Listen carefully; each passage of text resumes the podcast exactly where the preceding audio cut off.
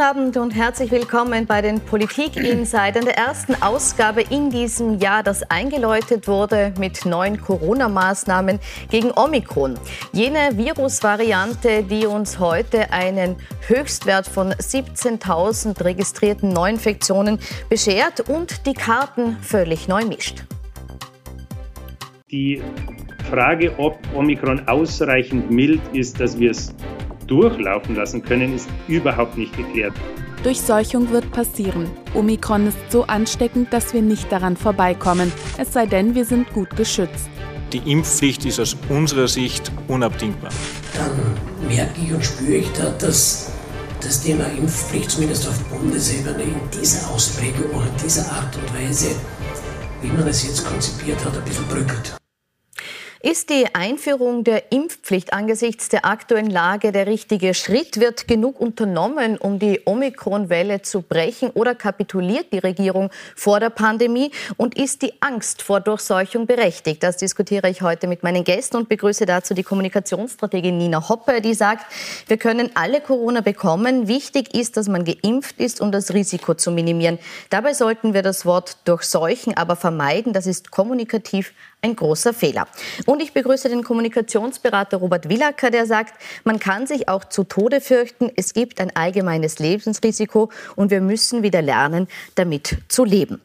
Herr Willacker, inwiefern haben Sie den Eindruck, dass wir das verlernt haben? Ich glaube, dass wir es momentan mit einer extremen Polarisierung zu tun haben. Also äh, wir haben uns irgendwie als Gesellschaft können wir uns nicht mehr auf eine gemeinsame Realität einigen. Es gibt Teile, die ähm, jegliche Gefährlichkeit dieses Virus leugnen. Die gibt es immer noch, die wirklich jeden Nutzen der, Impf äh, der Impfung in Zweifel ziehen. Und auf der anderen Seite gibt es Leute, die, ähm, ich muss es so sagen, äh, mit der FFP2-Maske unter die Dusche steigen, weil sie Angst haben, sie könnten sich sonst infizieren. Und ich glaube, man muss, man muss da auch zu einem Ration rationalen Umgang wieder äh, irgendwo mal zurückfinden. Das heißt nicht, dass man keine Vorkehrungen treffen sollte. Das heißt nicht, dass es nicht sinnvoll ist, sich und andere zu schützen. Aber ähm, wir müssen uns wieder an den Gedanken gewöhnen, dass man nicht jedes Lebensrisiko ausschließen kann. Es kann sein, dass ich morgens beim Überqueren der Straße vom Bus überfahren werde und es kann nun mal auch sein, dass ich mich infiziere, egal wie gut ich mich schütze. Und äh, mit dem Virus zu leben heißt auch zu leben, also bewusst auch ein Stück weit Risiken in Kauf zu nehmen, um ein Leben auch genießen zu können. Frau Hoppe, ist die Angst vor der Durchseuchung und die Angst, das Virus zu bekommen, ungerechtfertigt groß? Ich wehre mich eben gegen den Begriff Durchseuchung, weil er extrem negativ behaftet ist. Ich glaube einfach, dass wir jetzt uns damit äh, konfrontieren müssen, auch kommunikativ vor allem, dass die, diese, die Pandemie endemisch wird, also dass Corona endemisch wird. Es bleibt, das Virus wird nicht verschwinden. Da sind halt im Vorfeld unheimlich viel äh, Kommunikationsfehler passiert, sodass dann die Menschen glauben, wenn ich mich eben impfen lasse, bin ich völlig, wirklich immun und es passiert gar nichts. Dem ist nicht so. Wir brauchen uns ja bei der Grippe schauen. Wir kriegt man trotzdem, auch wenn man geimpft ist. Aber man sollte jetzt endlich einmal auch seitens der Politik anfangen, dass wir einen normalen, und da gebe ich dem Herrn Willager völlig recht, Umgang damit bekommen, dass wir damit leben und trotzdem unser Leben nicht aufgeben. Nicht? Also das ist, das ist ja etwas, was wir jetzt, jetzt mittlerweile zwei Jahren, vor zwei Jahren zurecht, weil niemand wusste, was da ist. Aber jetzt haben wir einen Impfstoff. Es steht jedem frei, im wahrsten Sinne des Wortes, sich impfen zu lassen. Das tun auch viele nämlich einmal, zweimal, dreimal. Viele setzen sich zusätzlich, wie Herr Wiederger gesagt hat, auch die Maßnahmen wie FFP2-Maske auf, aber irgendwann muss es einmal enden, weil das ist eine, mittlerweile ist schon so eine Panikreaktion und so eine, fast eine, eine Willkür und Anarchie entsteht hier auch, dass ich das Ganze so ein bisschen, ähm, äh, dass, dass, die Verfasstheit des Staates und der Gesellschaft ein bisschen in Gefahr ist. Man sieht es ja auch schon an Corona. konkret Maßnahmen zurückzunehmen? Nein, das nicht. Ich glaube nur, dass es wichtig ist, die Maßnahmen, wenn sie sind, richtig zu kommunizieren und auch die Betroffenen, dann nehme ich zum Beispiel den Handel, so rechtzeitig in Kenntnis zu setzen, dass die dann auch das dementsprechend umsetzen können. Weil es bringt doch nichts, wenn ich sage, es herrscht jetzt 2G äh, oder Kontrolle im Handel und dann gehe ich dorthin und, das, und dann sagen die alle, ich schaffe das nicht, das, ich habe ich hab dafür keine Ressourcen, das ist mir wurscht. Ja? Und das ist natürlich, wenn die Maßnahmen angekündigt werden und dann nicht exekutiert werden, sprich umgesetzt werden, dann wird es absurd. Ja? Und das heißt, man, müsste sich, man muss sich einfach überlegen, wenn man solche Maßnahmen in Angriff nimmt, dass man eine Vorlaufzeit hat, dass jeder auch dementsprechend regier, äh, regieren, ja, das war ein schöner Wort, Freudscher jetzt, äh, reagieren kann. Ja. Herr Willecker, sind Ihnen die aktuell gesetzten Maßnahmen zu restriktiv? Könnte man Ihrer Meinung nach stärker lockern? Zum Beispiel jetzt 2G im Handel? Ist das angebracht oder nicht, Ihrer Meinung nach? Generell bin ich mal, verfolge ich den liberalen Ansatz, dass man sagt, äh, man muss die Menschen für, äh, zu einer mündigen Entscheidung, zu einem eigenverantwortlichen Handeln ähm, bringen, indem man sie informiert über die äh, Angebote, die man hat. Lasst euch impfen, ihr könnt testen gehen. Und darüber hinaus bin ich jemand, der nicht viel für staatlichen Zwang übrig hat. Also ich bin der Meinung, dass man ein Angebot machen soll. Wer es annimmt, der nimmt es an und wer nicht, der nicht. Wir sehen ja jetzt, dass unabhängig von den Maßnahmen in anderen Ländern das zu ganz unterschiedlichen Ergebnissen führt. In, äh, in den Niederlanden haben wir Lockdown, dort explodieren die Fallzahlen. In Großbritannien ist kein Lockdown und dort ist die Welle jetzt gebrochen. Ähm, man es gibt keine einheitliche Tendenz, wo man sagen könnte, diese Maßnahme bewirkt das und das. Ich glaube, dass wir. Zu, sind wir an einem Punkt, wo man sagen kann, äh, man weiß genug, man kann den Leuten äh, die Eigenverantwortung zurückgeben und die staatlichen Vorschriften naja, man muss schon sagen, dass man, weil ja immer die Ungeimpften sagen, argumentieren, sie lassen sich nicht impfen, weil sie lassen sich ihre Freiheit, ihre Freiheit nicht nehmen. Da muss ich, ich jetzt sagen, als dreifach Geimpfte, ich werde extrem kontrolliert. Also da kann man nur sagen, Gott sei Dank ist die Digitalisierung bei uns noch nicht so durchgedrungen, dass man also, dass man immer mit der App also kontrolliert wird, weil sonst hätte eigentlich der Staat einen sehr schönen Überblick über meine Gesundheitsdaten, also über dieses ELGA, wo ich weiß, oder wo das gespeist wird, arg, ich weiß jetzt nicht, ähm, wo, äh, wann ich esse essen gehe, welche Thea welches Theater ich besuche, welches Museum jetzt im Handel, in welche, also verhaltensökonomisch ist das ja nicht unproblematisch, was da an Daten gesammelt wird. Das Aber ist ein, das ein heißt, Datenschutz. Äh, muss ich Sie kurz ja. unterbrechen. Heißt das, äh, wann immer mein Code gescannt wird, wird er ja nicht automatisch mit meiner Person verknüpft gespeichert? Na ja, schon. Das ist, es ist schon. Der Code ist ja mit der Person gespeichert. Der, derjenige, der das kontrolliert, braucht nur den Personalausweis, damit er weiß, dass ich da jetzt sozusagen nicht schwindle. Ja. Das heißt, äh, Sie sagen jetzt, dass äh, quasi meine Spur durch Wien oder durch Österreich getrackt ist. Oder auch im Ausland, ja, wenn ich dann ins Ausland fahre natürlich. Ja, ist, also das muss man schon einmal überlegen, wie das von den Datenschutzgründen äh, ist. Ich sage jetzt nur, es ist, man macht es mit, damit man sozusagen die Pandemie zu einer Endemie macht und dass das Ganze sozusagen ein, ein, ein Ende, also ein, nicht ein Endemie, sondern endemisch wird.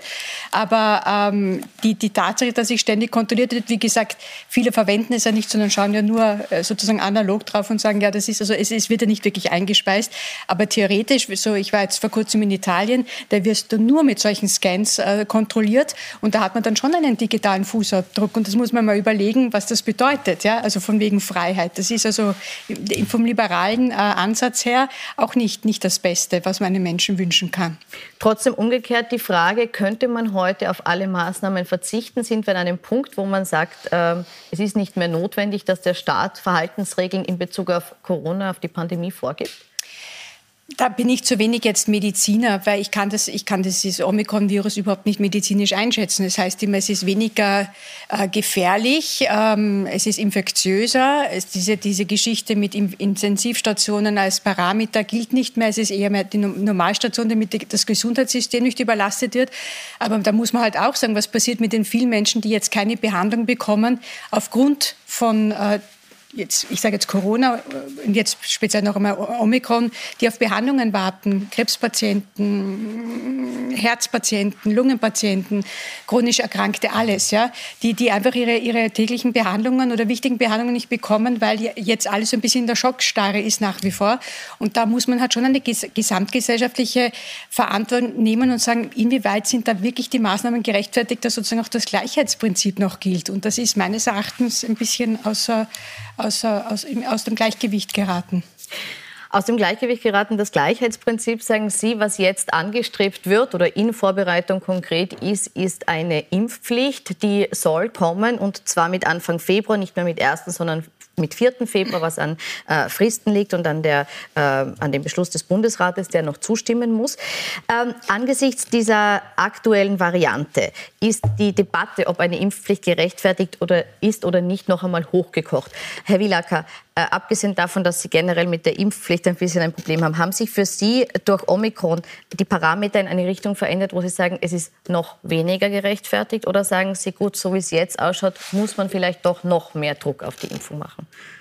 Ja, ähm, also wie Sie richtig sagen, ähm, habe ich ganz grundsätzlich ein Problem mit einer Impfpflicht, ähm, aus einem moralischen, äh, von einer moralischen Seite her, aber auch von einer technischen. Also es hat schon lange vor Corona der, ähm, äh, Impf, äh, der Leiter des Impfreferats der Ärztekammer hat damals gesagt, wann immer im Gesundheitssystem Zwang ins Spiel kommt, merken Sie, dass aus Skeptikern Gegner werden, die sich dann sozusagen völlig einigeln, die man gar nicht mehr erreicht, die man anderweitig noch hätte überzeugen können. Wenn man jetzt für eine Impfpflicht ist und, äh, und das so im, im Diskurs auch vertritt, dann hätte es keinen schlechteren Zeitpunkt gegeben als den jetzigen. Also entweder hätte man das vor einem halben Jahr machen müssen oder wer weiß, was in der Zukunft noch kommt, halt in die Zukunft vertagen. Aber jetzt aktuell sagen ja selbst die Apologeten der schärfsten Corona-Maßnahmen, dass diese Impfpflicht für die, für die Omikron-Welle nichts mehr bringen wird. Und ähm, auch jemand wie, wie Christian Drosten hat ja im vergangenen, ich bringe das nur ins Spiel, weil die, die Halbwertszeit solcher Aussagen ja auch immer medial relativ kurz ist, hat im vergangenen Jahr im Herbst gesagt, es ist durchaus sinnvoll, dass Leute, die dreimal geimpft sind, sich dann irgendwann auch infizieren, eben weil sie einen deutlich äh, schwächeren Verlauf haben, aber weil sie dann damit in Kontakt sind und auch deutlich länger dann wahrscheinlich ähm, immunisiert sind. Jetzt sprechen Sie von den dreifach Geimpften. Gleichzeitig sagen aber auch Virologen durchaus, dass eine Impfung besser ist als keine Impfung. Also dass es schon auch Sinn macht, sich jetzt noch zumindest den Erststich zu holen, um zwar nicht die Krankheit zu verhindern, aber zumindest massiv abzumildern und vielleicht einen, Krankheits-, äh, einen, einen Krankenhausaufenthalt äh, ähm, zu verhindern. Also warum nicht jetzt Druck auf die Impfung zu machen, beziehungsweise Anreize für die Impfung setzen? Naja, schauen wir uns doch an, wie es läuft. Die Regierung möchte eine Impfpflicht implementieren. Das wurde übers Knie gebrochen. Es wurde mit ganz wichtigen Stakeholdern wie der Elga GmbH, die das Ganze technisch umsetzen muss, offensichtlich nicht gesprochen, was Verzeihung ein Wahnsinn ist. Wie kann sowas passieren? Ähm, ähm, da muss man auch mal aus der Steuerzahlerperspektive fragen, was geschieht da eigentlich seit zwei Jahren in diesem Pandemie-Management? Wir haben 16 Gremien auf Länder- und auf Bundebene. Ähm, wir drehen uns nur im Kreis. Die Maßnahmen werden mittlerweile ausgewürfelt, anders kann man sich nicht mehr erklären. Wir haben vor einem Jahr mal drüber gesprochen, wo finden denn eigentlich die äh, tatsächlichen Infektionen statt. Da haben wir mal eine Diskussion darüber gehabt, ist das im öffentlichen Nahverkehr, ist das vielleicht eher in den Büros, ist das eher in den Restaurants. Das ist völlig weg. Wir haben jetzt aus heiterem Himmel, werden wir beglückt mit einer 2G äh, Plus-Regelung ist es jetzt dann, glaube ich. Ähm, dann ist es eine 2G-Regelung im Handel. Die gilt aber nicht für Banken, nicht für Ärzte, nicht für Apotheken, nicht für Tankstellen, nicht für Supermärkte. Ähm, ja. Supermärkte. Und was bleibt noch übrig? Dann bleibt noch übrig äh, Kultur die, die, und Veranstaltungen. Ja, genau. Ja. Die, die, die, die sowieso schon durchs Raster fallen mhm. immer, ist dann die Kultur, weil der Bundeskanzler geht ja lieber Skifahren als zum Neujahrskonzert. Ähm, und das ist dann etwas, wo ich mich frage, auf, auf, auf was hinauf, auf welche Evidenz äh, werden überhaupt diese Maßnahmen eingeführt? Ich möchte Gut, mal bitte, bevor wir, wir drüber reden. Ich wollte jetzt aber noch mal eben auf die, auf die Impfung explizit zu sprechen kommen. Die Maßnahmen sind wieder ein anderes Kapitel, aber die Impfung explizit. Äh, sehen Sie die Notwendigkeit, die jetzt äh, voranzutreiben? Ja, natürlich äh, sollen sich die Leute impfen lassen, aber da, ähm, da kann man doch nicht erst jetzt drauf kommen, dass das vielleicht sinnvoll wäre, dass man da etwas forciert. Und ähm, jetzt versucht man es mit der Brechstange. Und das ist halt die Art und mir geht es um die Art und Weise, wie man das macht, nicht ob man es macht. Ja, ich kann ja noch hinzufügen, ja, da war, ist auch ein großer Fehler am Anfang passiert. Man hätte sich eigentlich schon am Anfang, wie die Impfung sozusagen möglich war, sich überlegen müssen, in gewissen Teilbereichen, zum Beispiel Bildung, Pflege, also Gesundheit, Krankenhaus, wo es die sogenannten vulnerablen äh, Gruppen sind, dass man da eine Impfpflicht einführt. Und ich glaube, dass da eine Dynamik auch entstanden wäre, dass da nicht diese, diese, diese Skepsis, zumindest die Gegner kannst du nie abholen, aber die Skeptiker, glaube ich, leicht überzeugt worden wären, wenn dann schon schon gewisse Gruppen auch äh, geschützt sind automatisch und wo man einfach sagt, wer mit Kindern zusammenarbeitet, wer mit älteren Menschen zusammenarbeitet, wer mit Menschen zusammenarbeitet, die krank sind, die sind, die, die sind geimpft, die müssen geimpft sein, weil das ist auch sozusagen eine, eine gesamtgesellschaftliche Verantwortung. Und da hat man sich auch davor gedrückt und deshalb ist das wirklich jetzt mit der Impfpflicht ein, äh, wirklich mit einer Brechstange, wobei ich sagen muss, man darf ja eins nicht vergessen, man braucht ja dann drei Impfungen, um einen, einen wirklich guten Schutz zu haben. Das heißt, selbst wenn man jetzt argumentiert, Omikron hebt das jetzt auf, wenn ich einmal infiziert bin, brauche ich trotzdem noch einmal zwei Impfungen, um wieder einen Schutz zu haben. Also das heißt, wie Sie das dann Sie auflösen die wollen? Impfpflicht zum jetzigen Zeitpunkt nicht einführen? Ich, ich würde, also jetzt am 1., mit 1. Februar, es ist jetzt eine andere Geschichte, dass viele Impfzertifikate auslaufen Ich glaube, die muss man jetzt auch einmal abholen. Ich glaube, sind 900.000, die, die Ende des Jahres genau, Februar, weil die, weil, sollten, kurz dazu, ja? weil die Frist von neun auf sechs genau, Monate verkürzt genau, wurde. Deshalb trifft es jetzt genau. viele, die da einstehen. Und ich sage immer, die Regierung soll nicht zu viel bei den Regierungs-BKs viele boostern, sondern schauen, dass sich viele boostern lassen. Ich, dieses Wortspiel musste ich einmal. Ähm, aber das ist einmal, auch wenn es 900.000 Menschen sind, die äh, durch diese dritte Impfung dann eine wirklich gute Grundimmunisierung haben, äh, schafft man da ja auch schon wieder einen großen Schritt nach vorne. Die Impfpflicht wird, ich meine, wenn diese Ausnahmen sind, dass nach wie vor am Arbeitsplatz 3G gilt, ich weiß nicht, wie man das auflösen will. Das ist ein Widerspruch in sich. Ja? Wenn man sagt, wenn du arbeiten gehst, brauchst du keine Impfung, weil da gilt weiterhin 3G. Wer ist dafür, wer ist, fühlt sich da irgendwie veranlasst, äh, sich impfen zu lassen? Ich finde, es ist ein Widerspruch, aber vielleicht bin ich da zu wenig informiert. Vielleicht wissen Sie da mehr. Ich glaube einfach, dass sehr viele Dinge, über die wir jetzt gerade reden, durch die Macht des Faktischen obsolet gemacht werden. Ähm, ich habe jetzt heute gelesen, ich glaube, die, um in Zeiten von Fake News auch eine Quelle zu nennen, die Maria Stärkel vom Standard hat einen israelischen Professor äh, äh retweetet oder geteilt, der gesagt hat, sie rechnen oder sie sind eigentlich momentan gehen sie davon aus, dass sie bis zu 100.000 Neuinfektionen pro Tag haben. Sie wissen es nicht mehr genau, weil Teile des PCR-Testsystems ausgefallen sind. Und äh, Israel hat 9 Millionen Einwohner. Das ist durchaus vergleichbar vergleichbar mit Österreich. Das äh, Corona-Prognose-Konsortium, habe ich heute noch gelesen, geht davon aus, dass es äh, bis zu 50.000 Neuinfektionen täglich geben wird demnächst. Ähm, das ist ja eine begrenzte, das ist so viele Neuinfektionen pro Tag gehen ja nur eine begrenzte Zeit lang, bis dann mal jeder in Kontakt gekommen ist damit. Und bei diesen Zahlen dauert das, weiß nicht, 14 Tage, drei Wochen. Ich glaube, dass basierend auf den Zahlen, die, die man präsentiert bekommt, das Ganze Anfang März durch ist. Und zwar genau dann, wenn die Regierung sich mal darauf geeinigt hat, wie genau sie das jetzt machen möchte mit der Impfpflicht. Kurze Frage an Sie beide. Gehen Sie davon aus, dass die Impfpflicht mit der 4. Februar kommen wird? Oder denken Sie, dass sich hier die kritischen Stimmen durchsetzen werden, auch die vielleicht die praktische Umsetzung äh, so weit reinspielen wird, dass der 4. Februar nicht hält? Es ist wirklich wahnsinnig schwer mittlerweile äh, zu, zu, beurteilen. Also ich kann mir fast vorstellen, dass das kommen wird, aber völlig, völlig äh, die Zähne gezogen sein werden. Da wird wieder so ein, da gibt es jetzt dieses äh, Leitding da, das habe ich mich exakt damit gar nicht beschäftigt. Jetzt Dann darf ich vielleicht ganz kurz ja, erklären, die Impfpflicht Leid, also ja. ist, ist noch nicht beschlossen, ja. ist angedacht und, und derzeit gerade in Planung, dass man sagt, bis eben Elga so weit ist, dass Elga ähm, das umsetzen kann, flächendeckend garantieren kann, dass Impfbefreiungen erfasst werden und dass auch keine falschen Zahlungsaufforderungen und Strafen angedroht werden.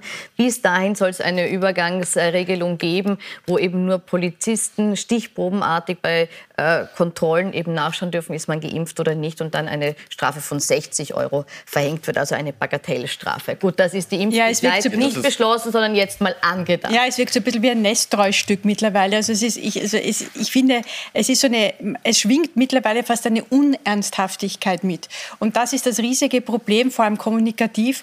Ich mache mich ja mittlerweile auch schon drüber lustig, obwohl es ernst ist, die Situation, weil es einfach nicht mehr, es, es, es ist nicht mehr wirklich alles ernst zu nehmen, was da auch fast täglich für unterschiedliche ähm, Botschaften ausgesendet werden. Es kennt sich keiner aus und der Höhepunkt ist immer, wenn Gecko spricht, also sprich in der Person von der Frau, Reich und dem Herrn Striedinger, von Generalmajor Striedinger. Äh, das, sind ja, das ist ja fast so wie früher, wie wir uns auf die PKs von Anschober Näher haben wir die nächsten zwei Wochen werden entscheidend werden, freut man sich jetzt auf eine Aussage von Striedinger oder wie, wie, der, wie er die Pressekonferenz macht, aber nicht, was er sagt. Ja? Weil es einfach ein, es, es schaut aus, als wäre es ein zahnloses Gremium. Und da gebe ich dem Herrn Willer gleich, wir wissen überhaupt nicht, was, darin, was da passiert und auf welcher, auf welcher Basis es passiert. Es ist ein völlig intransparentes Gremium für die Öffentlichkeit. Und es ist aber ein Gremium, das wir alle mitfinanzieren und das er für uns eigentlich arbeiten soll. Ja? Mhm. Sie, Sie haben gerade die Impfpflicht Leid angesprochen. Das ist eigentlich ein sehr guter Punkt, weil man sich jetzt wieder äh, kommunikativ auf etwas ganz, ganz anderes geeinigt hat, als eigentlich von Fachleuten empfohlen wird. Die Elga GmbH hat gesagt, um aus dieser Situation rauszukommen, bitte macht Anreizsysteme, ähm, finanzielle Besserstellungen für Leute, die geimpft sind. Währenddessen setzen wir das System aus und ab April geht das. Das wurde wieder ignoriert. Jetzt hat man eine berühmte österreichische Lösung gefunden, also ein, ein, ein Gesetz, für das es keine Exekutierbarkeit gibt de facto. Es sei denn, jemand fährt in irgendeine, in irgendeine Verkehrskontrolle hinein. Und ähm, weil man es nicht schafft, den, mal den Schneid auch zu haben, zu sagen, wir haben einen Fehler gemacht, wir gehen einen Schritt zurück und suchen einen anderen Weg. Sondern man geht mit dem Kopf durch die Wand und verspielt dann das bisschen Vertrauen, was überhaupt vielleicht noch da ist, wenn es denn noch da ist. Das ist sehr optimistisch formuliert jetzt von mir. Mhm. Äh, da sind Sie sich einig, dass die Regierung hier einiges besser machen hätte können. Ich möchte noch ein bisschen auf alternative Impfanreize eingehen. Äh, in Quebec in Kanada ist es jetzt äh, geplant, dass ungeimpfte eine eigene Steuer, einen sogenannten Gesundheitsbeitrag zahlen sollen, weil, so wird es begründet, sie eine finanzielle Belastung darstellen für ihre Mitbürger. Frau Hoppe, ist das ein Ansatz, den Sie für gesellschaftlich richtig halten? Nein, also ich glaube, wir müssen, ich kann jetzt wirklich nur für Österreich natürlich sprechen, aber ich glaube, man sollte keinerlei Maßnahmen mehr setzen, die das Ganze noch einmal so auseinander dividieren. Ja. Man sollte schauen, und da sind wir wieder am Anfang unserer Diskussion, dass wir versuchen, in einem, in einem Umfeld zu leben, wo wir sagen, die, die geimpft sind, können jetzt wieder, können wieder normaler leben. Es wird nicht mehr so ein Leben sein wie vor der Pandemie, aber normaler leben. Und diejenigen, die eben nicht bereit sind, sich zu impfen, müssen gewisse Einschränkungen in Kauf nehmen. Aber wir reden nicht jeden Tag drüber und es ist nicht die erste Meldung und die letzte Meldung, sondern es ist sozusagen ein, ein, ein, ein Zeitaspekt und wenn es wieder neue äh, Dinge zu, zu kommunizieren gibt, werden die kommuniziert, aber man sollte das Ganze auch wieder ein bisschen so nicht entschleunigen, sondern mir fällt jetzt das Wort, also diese, dieses, dieses, dieses fast hysterische rausnehmen, um wieder versuchen, dass wir wieder etwas normaler runterkommen. Ich glaube nicht, dass wir durch solche Anreize, die, das, das ist eingefahren, die Position. Ich glaube nicht, dass die Menschen dadurch bewegt werden, irgendetwas zu tun. Finanzielle Nachteile für Ungeimpfte in Form eines Sonderbeitrags? Ja, das ist ähm, letzten Endes ja auch wieder eine Form von Zwang, durch die man dann bei den Leuten, die wirklich zu den Hardcore-Gegnern einer Impfung äh, gehören, nichts erreicht. Im Gegenteil, die erreichen so eine Art Märtyrerstatus dann dadurch. Und ähm, ein ganz, ganz großer Teil, darf man ja auch nicht vergessen, der ist geimpft. Ähm, es werden täglich mehr Leute. Es gibt einen äh, Teil von Leuten, die können sich nicht impfen lassen aus verschiedenen Gründen. Ähm, der, der wirklich Teil, der noch übrig bleibt am Ende, der ist gar nicht so groß, wie wir glauben. Und ich denke, dass man da ähm, anstatt noch mehr Zwangsmaßnahmen, die noch mehr auch diesen gesellschaftlichen, ähm, diese Solidargemeinschaft, die wir haben, aufs Spiel setzen, sollte man sich vielleicht eher positive Anreizsysteme überlegen. Ich meine, man kann das schon machen. Zum Beispiel aber dann, konkret, aber dann so ihr, nur, ihr nur ganz kurz, mhm. man muss das auch mal zu Ende denken. Wir können diese Solidargemeinschaft schon aufkündigen. Dann können wir sagen, jeder zahlt alles selber, jede Operation, jedes alles. Das ist so das System USA. Aber dann soll man das sagen. Und man kann aber auch umgekehrt natürlich sagen, jeder, der das Gesundheitssystem belastet, soll dann auch seinen Beitrag zahlen. Da können Extremsportler dazu, da gehören Leute mit großem Übergewicht dazu. Es sind ganz viele andere Risikogruppen quasi, die auch eine Belastung irgendwo für die, für die Gesellschaft darstellen, eine finanzielle. Ähm, man muss sich halt für einen Weg irgendwo mal entscheiden und man muss auch so ehrlich sein, das zu kommunizieren. Dann, ne? Ja, nur da muss ich, aber da muss, das Beispiel ist natürlich hinkt ein bisschen, weil, äh, weil bei Corona ja wirklich etwas ist, was jeden betreffen kann. Und Diabetes zum Beispiel ist schon ein bisschen schwieriger, dauert länger, ist auch nicht, hat nicht diese extreme Auswirkung, auch was die Schule zum Beispiel betrifft. Weil ob jetzt ein Lehrer Diabetes hat, betrifft jetzt, deshalb wird die Schule nicht gesperrt. Also zumindest jetzt noch nicht. Also es ist, ich, ich verstehe den Ansatz, aber da ist natürlich Corona mit, oder dieses, dieses Virus natürlich sozusagen äh, äh, äh, erbarmungslos in der ganzen Auswirkung. Und vor allem ist es ja eine weltweite, ein weltweites Phänomen und betrifft uns ja nicht nur in Österreich. Wir sind ja bis hin zur Wirtschaft mit Handelsketten, bla bla bla, das habe ich eh schon oft besprochen. Ich verstehe den Ansatz mit, mit dem Argument, aber ich glaube, es, das ist eben so schwierig, weil Corona jeden betreffen kann und nicht eine Frage jetzt des Lebensstils ist. Also ich esse weniger, äh, was auch immer, oder eine, eine Veranlagungsgeschichte ist, sondern das ist wirklich eine, eine individuelle, auch eigenverantwortliche Geschichte. Und ich glaube, das ist auch etwas, was man mehr herausstreichen sollte, dass auch sehr viel Eigenverantwortung einfach dazu spielt, dass man es klar ist, wenn ich jetzt infiziert bin, ist es klar, dass ich die Leute kontaktiere, zum Beispiel mit denen ich Kontakt hatte und nicht darauf warte, dass das das Contact Tracing macht. Und das sind so Dinge, die, glaube ich, bei uns noch immer nicht funktionieren. Also, in, also bei vielen, selbst bei, jene, bei denjenigen, die geimpft sind. Es ist, das sind so Dinge, die die Gesellschaft nicht, äh, da müssen wir wieder hin. Ja? Also mhm. die Eigenverantwortung und auch das Gemeinwohl gleichzeitig im Auge behalten. Das möchte ich jetzt noch aufgreifen, weil Sie gesagt haben, äh, man kann den Leuten das Angebot machen und sie dann sich selbst überlassen. Sind wir wirklich so weit oder stimmt das, was Frau Hoppe jetzt sagt, dass wir eben noch nicht so weit sind, dass wir den Umgang mit Corona so weit äh, verinnerlicht haben, dass wir uns eigenverantwortlich um alle Eventualitäten kümmern? Zum einen, ich habe dieses positive Menschenbild. Ähm, ich glaube, dass äh, Menschen eigenverantwortlich handeln können, wenn sie dementsprechend informiert und aufgeklärt sind. Zum anderen glaube ich auch gar nicht, dass eben der Teil von Leuten, die man überhaupt noch erreichen kann ähm, und noch umstimmen kann, so signifikant groß ist, dass es in der Gesamtbetrachtung quasi der Welle eine überhaupt eine große Rolle spielt, ähm, weil eben es, wer jetzt noch nicht geimpft ist, sind wir uns mal ganz ehrlich, ähm, der ist jetzt nicht, der, weil, weil er noch nicht alle Argumente gehört hätte oder weil er nicht, ähm, der möchte das nicht und der wird auch durch staatlichen Zwang sich wahrscheinlich dann eher noch komplett aus aus dem aus dem ich sage jetzt mal Gesundheitssystem oder Sozialsystem oder Gesellschaftssystem ein Stück weit verabschieden. Mhm. Jetzt, wenn wir davon ausgehen, dass das passiert, dass diese Umstimmung mittels Impfpflicht nicht, äh, nicht funktioniert, wie schaffen wir es denn dann wieder, die Gesellschaft zusammenzubringen? Also wenn ich das wüsste, wäre ich jetzt reich. äh, ja, ich, äh, ich glaube, dass es wichtig ist, dass es vor allem seitens der Politik die Signale gibt, dass man da wirklich an einem Strang zieht. Das ist so, ein, so eine Paraphrase, die man jetzt ständig hört, aber mir fällt jetzt auch nichts Besseres ein, dass das wirklich das, dieses, dieses viel zitierte Gemeinsame vor das Trennende stellen. Diese Sache, dass wir jetzt gemeinsam in die Zukunft schauen, dass man wieder, ich, meine, ich möchte das jetzt nicht vergleichen mit, mit so einer Art ähm, Kriegssituation, aber es gab ja auch, es gab ja auch bei, bei kriegerischen Konflikten und so weiter, ist ja die Bevölkerung auch wieder zusammengerückt und gesagt, jetzt schauen wir nach vorne. Und ich glaube, dass es, es ist ein sehr pointiertes Beispiel, gebe ich zu, aber ich glaube, dass es wichtig ist, dass man jetzt versucht, seitens der Verantwortungsträger, und das sind die Politiker, dafür wählen wir sie auch, diese Verantwortung äh, wahrzunehmen und keine, keine Spaltung hinein, weitere Spaltung zu bringen. Auch dieses Hickhack zwischen also Bund und Ländern und so weiter in, in vielen Bereichen, nicht nur jetzt bei Corona, das, würde das sollte alles aufhören, sondern dass man wirklich auch als, als Bürger das Gefühl hat, jetzt schaut man auch nach vorne und, und wir gehen da alle mit, ja, weil es ist schon so eine Stimmung, es ist so, ich sage immer so ein bisschen so eine anarchistische Stimmung, es ist alles wurscht, jeder setzt sich über alles hinweg, der, die ganze Geschichte auch mit der Korruptions, mit den Korruptionsvorwürfen, dem Rücktritt des Bundeskanzlers etc., das ist ja alles destabilisierend und wir dürfen auch nicht vergessen, in Wien haben wir vor wie für 15 Monaten einen Terroranschlag gehabt, äh, mitten in dem also kurz vorm Lockdown. Und dann sind wir alle in den Lockdown gegangen und sind mit dieser Mehrfachbelastung, zumindest als Wiener, auch da gewesen. Da ist ja unheimlich viel auch aufzuarbeiten. Und da, glaube ich, braucht es so eine, so eine gesamtstaatliche, überparteiliche, alles irgendwas auf einer Metaebene, was Positives. Ich bin jetzt sehr romantisch. Jetzt, ich würde sagen, jetzt, jetzt wird romantisch also, die Vorstellung. Jetzt frage ich den Herrn Wielak, ob er das wieder konkret ja, unterbrechen nüchtern, kann. Welche, ja, genau. welche Schritte müsste die Regierung jetzt setzen, um genau das, was jetzt angesprochen wurde, zu schaffen, dass alle wieder in eine äh, Richtung gehen, an einem Strang ziehen und äh, das möglichst äh, unversehrt durch die Omikronwelle?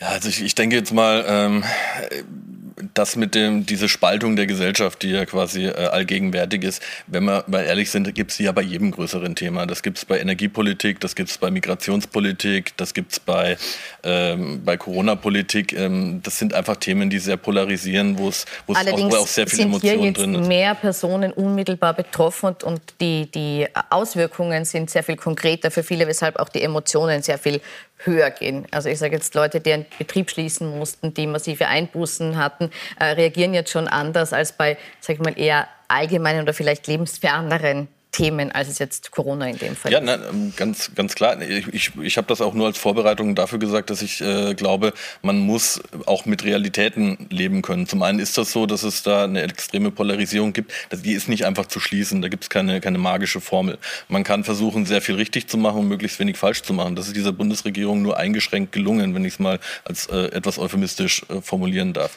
Ähm, man muss aber auch ganz klar benennen, dass es für vieles zu spät ist. Also wenn ich mir jetzt überlege, wie ich jetzt die gesellschaftlichen Risse wieder kitten könnte oder wie ich jetzt doch noch alle vereinen könnte, dass sie, dass sie mir folgen bei meinen Maßnahmen. Äh, tut mir leid, dafür ist es zu spät. Und man sieht ja auch, dass es zu spät ist an der Verzweiflung, mit der jetzt agiert wird, mit der jetzt bei Gecko ähm, der Generalmajor äh, äh, Striedinger hervorgeschickt wird im Tarnanzug und dann von Hauptwaffe spricht gegen das, Verzeihung, das Bundesheer ist eine der wichtigsten Institutionen, die Österreich hat. Das ist, der hat sehr viel zu verdanken und Verzeihung, das wird lächerlich gemacht in dieser Kommunikation, ähm, weil man sich nicht mehr darüber hinaussieht über die Probleme, weil man merkt, dass einem die Fälle, Fälle davonschwimmen. Ähm, muss jetzt jemand im Tarnanzug da sitzen, wo vorher noch die Babyelefanten standen und jetzt etwas von Hauptwaffe und äh, fehlender Gewaltfrei erzählen. Ja, das, das ist, ich, das ist, das finde ich eine, also muss ich ganz ehrlich sagen, ja. ich finde das eine Frechheit gegenüber dem österreichischen Bundesheer, dass das zu so einer Faschingsgeschichte jetzt verkommt. Ja, das ist völlig richtig, weil es ist ein Marketing-Gag, weil man eben immer wieder gesagt hat, in Portugal hat es ein, ein, ein, ein Militarist gemacht, in Spanien und jetzt hat, haben, hat sich, haben sich die neuen Verantwortlichen gemacht, das machen wir auch, da setzen wir jemanden hin, verkleiden ihn. Ja, ja. Es, es, ja. ist genau so. es, ist, es, ist, es wirkt wirklich so und da gebe ich völlig recht, wenn die Institutionen, die eh schon auf anderer Ebene auch wieder äh, sehr geschädigt worden sind, wird jetzt auch noch das Bundesheer auch ein bisschen, ich sage jetzt durch den Kakao gezogen und lächerlich gemacht zum Wohlfallen, Wohlgefallen vieler ähm, und, und äh, auch dankbaren Satireplattformen. Aber es, es stimmt schon, es ist dafür, dass das Bundesheer so eine zentrale, wichtige Säule ist bei uns, wird es jetzt momentan nicht gerade imagemäßig, profitiert es nicht wirklich imagemäßig bei Gecko zumindest. Gut. Sie sagen, das Image leidet darunter, was inhaltlich äh, rauskommt bei den Entscheidungen von Gecko und bei den Maßnahmen gegen Omikron. Das werden wir weiter für Sie verfolgen auf Puls 24. Ich bedanke mich bei Ihnen für die Diskussion und wünsche Ihnen noch einen schönen Abend. Danke.